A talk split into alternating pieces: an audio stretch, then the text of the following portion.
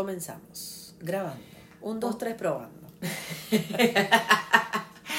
Oye, Nat, yo quiero hablar con un tema, un te- con un tema. ¿Querés que corte? No, no, Corto, no, corto. estoy- tengo la lengua enredada. Ah, ¿qué? Y eso que Este, no estamos tomando y eso hoy. que no estamos tomando y estamos juiciosas. A punta de agüita, fíjate, no me conviene el agua.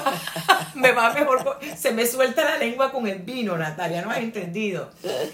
Yo quiero que hoy hablemos de un tema que en el que tú eh, puedes tener muchas opiniones. O sea, yo las tengo, pero desde afuera, tú las tienes desde adentro porque lo estás viviendo. Y es la maternidad de adultos. ¿A qué me refiero? Yo soy de las personas, y creo que lo he dicho antes en este podcast, yo soy de las personas desde afuera, porque acuérdense que yo no tengo hijos, o sea, yo, yo opino como águila, como el que no está dentro, como que no está en el rollo. Eh, yo creo que sí hay partes muy importantes en, en la maternidad y, y partes importantes me, me refiero a desconexiones, a cuando cortas cordones umbilicales. Indudablemente que fue el primero es cuando naces, después según he, he visto a mi alrededor, es la primera vez que los dejas en el colegio chiquitititos y el corazón se te hace así de pensar qué les va a pasar. Eh, después cuando ya se van a la universidad y entonces ya pues no sabes quién regresa porque regresan siendo otras personas. Eh, el ir a la universidad, el tener su propia vida, este, lo, lo va madurando. Y pues ya empieza el proceso natural de la vida, se enamoran, empiezan a trabajar, a tomar sus propias decisiones. Palabras más, palabras menos. Para mí ese es el cordón umbilical más difícil de cortar y el más necesario porque es que a partir de ese momento van a ser adultos toda la vida. El síndrome del nido vacío. Exactamente, pero no el síndrome del nido vacío con referencia a nosotros, sino con referencia a que tú te quedas con el nido vacío, sino en el, de lo que yo te estoy hablando es a la necesidad de ambos lados de entender que ya ahora estás tratando con un adulto. Sigue siendo tu hijo, pero es un adulto. Y yo, por lo que he visto alrededor, que ya tú me darás tu insight, que además el otro día tuvimos una conversación de amigas sobre eso y, y- y ellas opinaron, porque hablamos del tema, este, con Toti y con Mariela, Ok.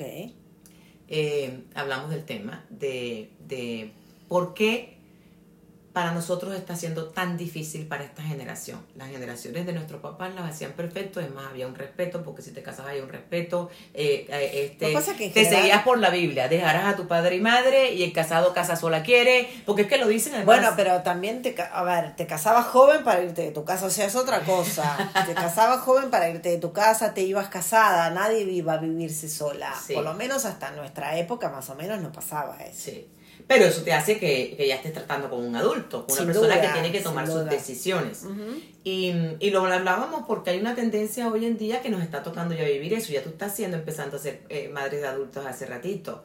Y es muy complicado intentar no irse de, de- de la mano y hacer más cosas por ellos de lo que se debía, o intentar facilitarles la vida más de lo que se les debía, eh, intentar em- a- empezar a tratarlos como eso, como adultos. Sí, Ya no es mi, sí, sigue siendo tu hijo, pero ya no es tu bebé. no, Sigue siendo tu hijo, pero ya no es tu teenager. no.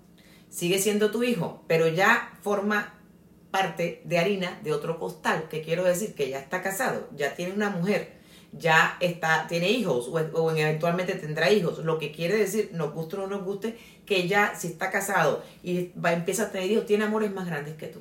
Y gente que es más importante para ellos de otra manera. No quiero decir que no te quiere igual, te quiere igual. Pero esos amores es la misma razón por la que tú dejaste tu casa, por la que Sí. eh, tú hiciste vida en otro lado. y- o sea, es, es un ciclo de la vida.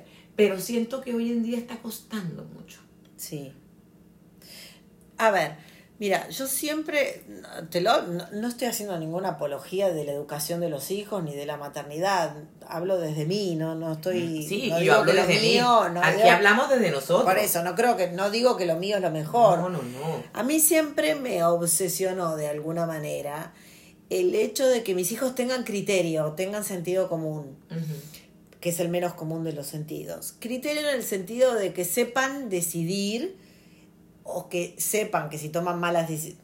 A ver, no me quiero hacer la, la que todos los chicos son perfectos porque no lo son, pero digo que tengan criterio y de que sepan lo que están haciendo.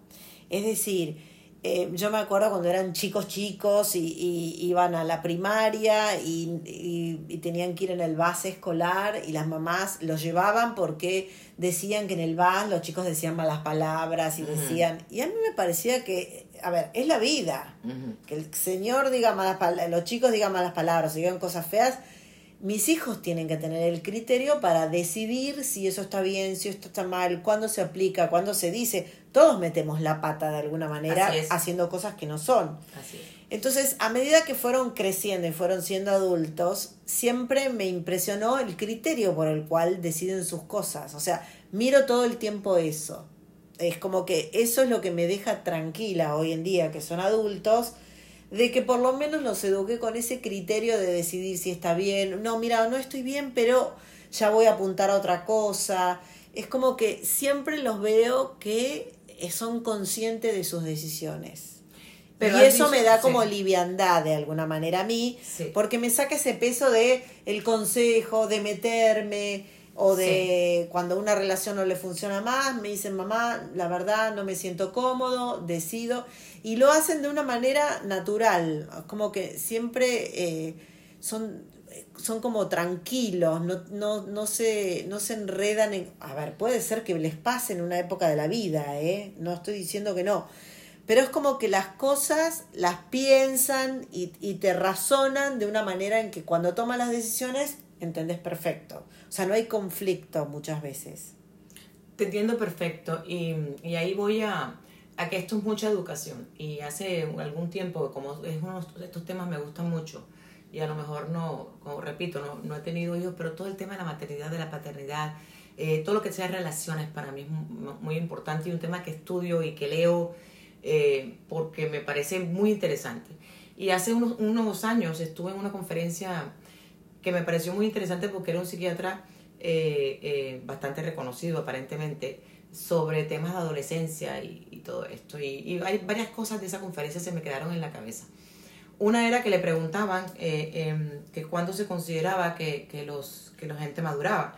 Y él decía que debido a la educación que había recibido esta generación y que estaban recibiendo las, las siguientes generaciones, que era una, una mm, educación más llevada a, a complacer, a ser felices, a que tengan todo lo que yo no tuve, que es contraria a lo que era la educación de antes, que era a forjarlos, a hacerlos hombres y mujeres, este, a que aprendieran, para que estuvieran preparados para la vida, y que la educación se había convertido ya no en instruir, en enseñar, en guiar, sino que se había convertido en dar felicidad, complacer, que sea, o sea, todo este rollo decía que cerebralmente y estaban madurando mucho más tarde.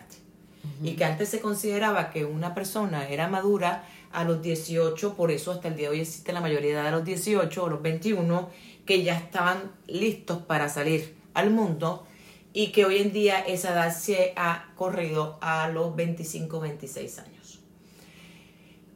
Este, me pareció interesante el concepto porque dije, wow, ¿cómo va a ser posible que, que, una educación que se repita constantemente pueda lograr cambiar hasta la forma como funciona tu cerebro? Pero de igual forma él decía que, porque la otra pregunta que me pareció interesante que le hicieron fue, ¿y entonces cuándo sabe uno que, que un niño maduró? Por supuesto, lo primero que digo es gente que no madura nunca, hay gente que tiene 50 años y no madura nunca. Pero tú dijiste algo ahora muy interesante porque forma parte de ese proceso. Y él dice, uno sabe que una persona es madura independientemente de la edad cuando mide las consecuencias de sus actos y cuida de sí mismo. Exactamente. Si tú le tienes que estar diciendo, él decía a tu hijo, este, tómate la pastilla, es que tienes que comer bien, es que tienes que tal cosa, no lo estás ayudando a madurar. Él tiene que cuidar de sí mismo. Él tiene que llegar a un punto de, de saber si yo me emborracho de esta manera, yo me puedo matar en el carro, yo mañana no estoy bien para el colegio, o para la universidad o para el trabajo. Todas esas son cosas que él tiene que ir este, asimilando para poder madurar. Y otra de las cosas de esa conferencia que me pareció maravillosa, porque cuando le dijeron, pero es que todo el mundo quiere que los hijos estén bien, todo el mundo quiere que los hijos estén felices. No lo dijo él, es una cosa que, los que hemos hecho trabajo emocional toda la vida sabemos que la felicidad no está afuera, la felicidad está dentro de uno mismo y eso no te la puede dar nadie. Pero él decía que parte del trabajo de, de la paternidad y la maternidad tenía que ver mucho con no evitar el sufrimiento, que era algo que tratábamos de hacer mucho hoy en día, que el sufrimiento es per se parte de la vida. Eso no se lo vas a poder evitar a nadie porque además de que es parte de la vida, tú puedes sufrir por cosas que no sufro yo. Bueno, pero para mí hay una cosa que es maravillosa y es clave, que es este, este TED Talk de Brené Brown, que tiene que ver con la vulnerabilidad. O sea, que vos estés confiado de que puedas manejar cualquier cosa que te pase. Que yo te decía, ahora sí enséñalo a manejar el sufrimiento. Exacto. Que el sufrimiento no acabe con ellos. No, que era lo que está pasando. también. Que la frustración no acabe con ellos. Pero para llegar allí, tú tienes que agarrar a esos muchachitos y a- al final yo, yo lo siento así, como que tu hogar eh, tiene que ser un reflejo del mundo que van a vivir. Donde él sabe que van a haber momentos duros, donde él sabe que van a haber momentos diferentes, donde él sabe que van a haber diferencias, donde él sabe que él no es perfecto, que él no es maravilloso. Acuérdate que hubo una época que no, todavía, no sé si todavía sigue, Nat, en la que en los colegios no se podía, había colegios en que nadie ganaba por no hacer sentir mal al otro, era una tendencia eh, que yo decía, pero entonces cuando salgan al mundo real, donde tienen que luchar, donde tienen que ganar, donde tienen que perder, competir, ¿con, con qué van a competir?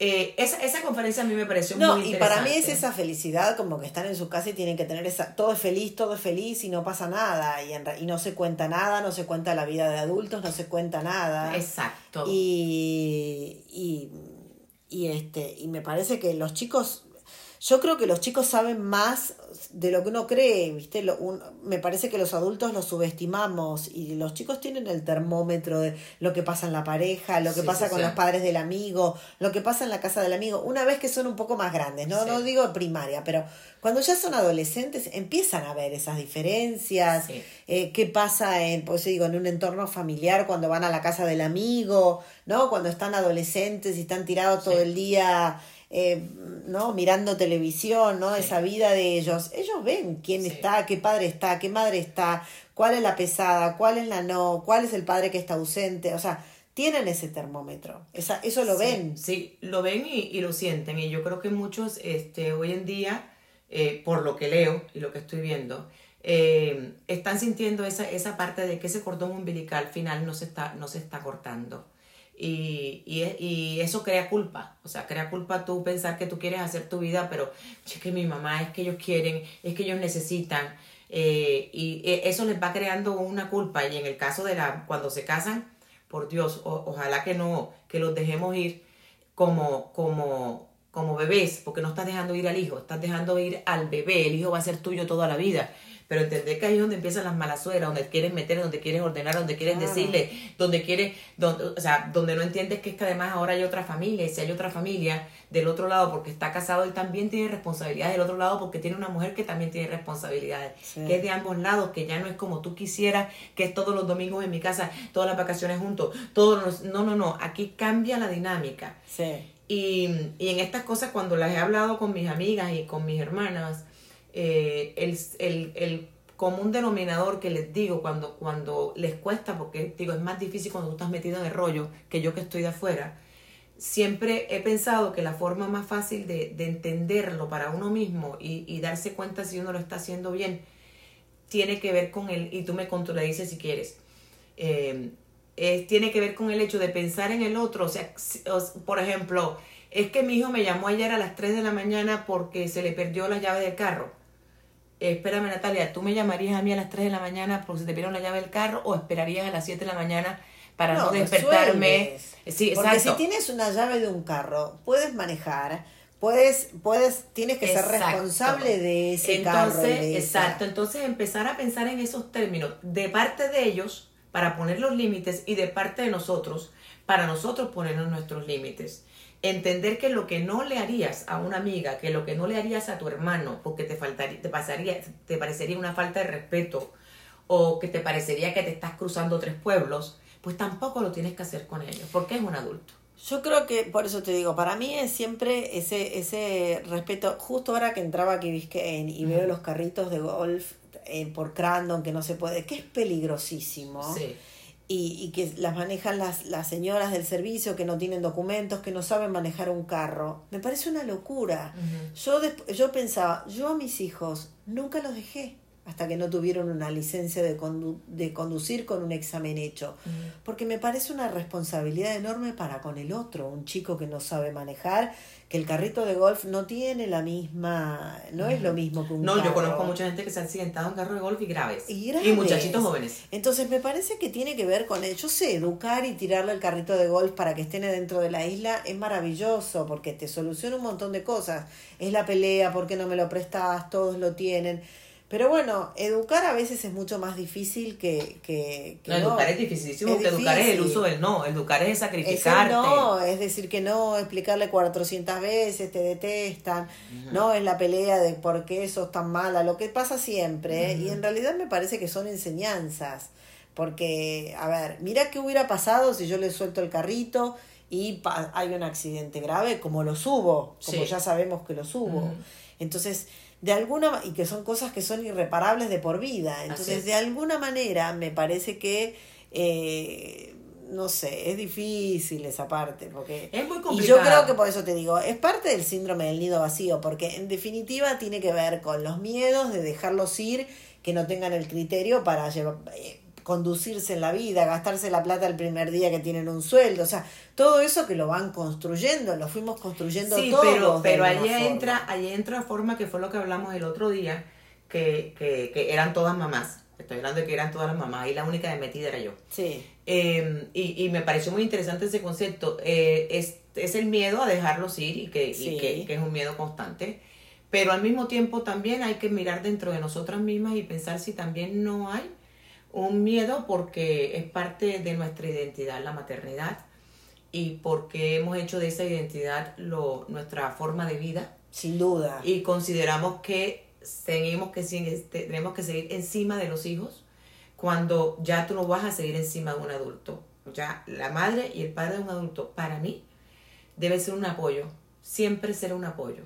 Y, uno, y un oído para cuando quieran es- venir y estar Siempre. contigo. Sí, Eh, ya las decisiones son de ellos, ya lo que quieren hacer es de ellos, porque al final la única manera que uno aprende en la vida, Natalia, es equivocándose, Nat. sí. lo Nadie que aprende de lo bonito, nadie de- aprende de los aciertos, No. Nat- aprendemos de los errores, aprendemos del sufrimiento. Pero en nuestra generación el error estaba mal visto. Sí. Yo creo que los chicos estos, o por lo menos mis hijos lo veo que es otra generación, que tienen 25, 26, ya del error aprenden, o sea, tienen esa, esa mm, manera de alguna forma de que es, una, que es un aprendizaje. Nosotros el error era, no lo podías tener, tenías que tener esa vida como perfecta y el error era mucho más eh, castigado de alguna manera que ahora. Pero por nosotras Me alegro, mismas. exacto. Por bueno. nosotras mismas. Porque no, vos siempre tenías que saber todo, tenías que resolver todo bien. Qué a ver, cansancio. errores hay miles y, y- y no podés abarcar todo ni todos los temas.